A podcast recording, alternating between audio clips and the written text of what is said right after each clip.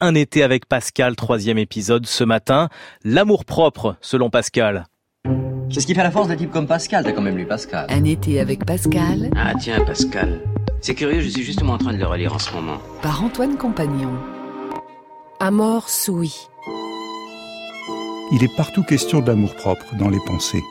La nature de l'amour-propre et de ce moi humain est de n'aimer que soi et de ne considérer que soi. Dans son égoïsme, l'homme ne peut pourtant ignorer que cet objet qu'il aime ne soit plein de défauts et de misère. Tout le renvoie à sa propre déchéance. Il veut être grand et il se voit petit. Il veut être heureux et il se voit misérable. Il veut être parfait et il se voit plein d'imperfections. Il veut être l'objet de l'amour et de l'estime des hommes et il voit que ses défauts ne méritent que leur aversion et leur mépris. Mais au lieu de le convaincre de son état, ce spectacle lui inspire la plus injuste et la plus criminelle passion qu'il soit possible de s'imaginer. Il conçoit une haine mortelle contre cette vérité qui le reprend et qui le convainc de ses défauts. L'amour propre, que Pascal appelle aussi concupiscence, est le contraire de la charité. C'est l'amour de la créature qui ne dépend plus de l'amour de Dieu.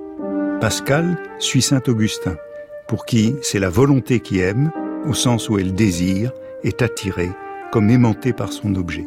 Si c'est par Dieu, cela donne la charité, mais si c'est par la créature, cela donne la concupiscence. L'amour mobilise l'âme, lui donne force et vie, il la conduit vers son lieu naturel. Mon poids, c'est mon amour, disait saint Augustin dans les Confessions. Il n'existe donc pour lui qu'un seul amour, différencié par l'objet qu'il choisit, Dieu ou les créatures, concupiscence et charité se distinguant par l'objet. Après la mort de son père en 1651, Pascal écrivit une magnifique lettre de consolation à sa sœur Gilberte et à son beau-frère. On ne trouve pas de meilleure définition de l'amour-propre dans son œuvre. Pour dompter plus fortement cette horreur, il faut en bien comprendre l'origine. Et pour vous le toucher en peu de mots, je suis obligé de vous dire en général quelle est la source de tous les vices et de tous les péchés. La vérité qui ouvre ce mystère est que Dieu a créé l'homme avec deux amours, l'un pour Dieu, l'autre pour soi-même. L'homme en cet état non seulement s'aimait sans péché, mais ne pouvait pas ne point s'aimer sans péché. Depuis, le péché étant arrivé, l'homme a perdu le premier de ses amours. Et l'amour pour soi-même étant resté, cet amour propre s'est étendu et débordé dans le vide que l'amour de Dieu a quitté. Voilà l'origine de l'amour propre. Il était naturel à Adam et juste en son innocence, mais il est devenu et criminel et immodéré ensuite de son péché.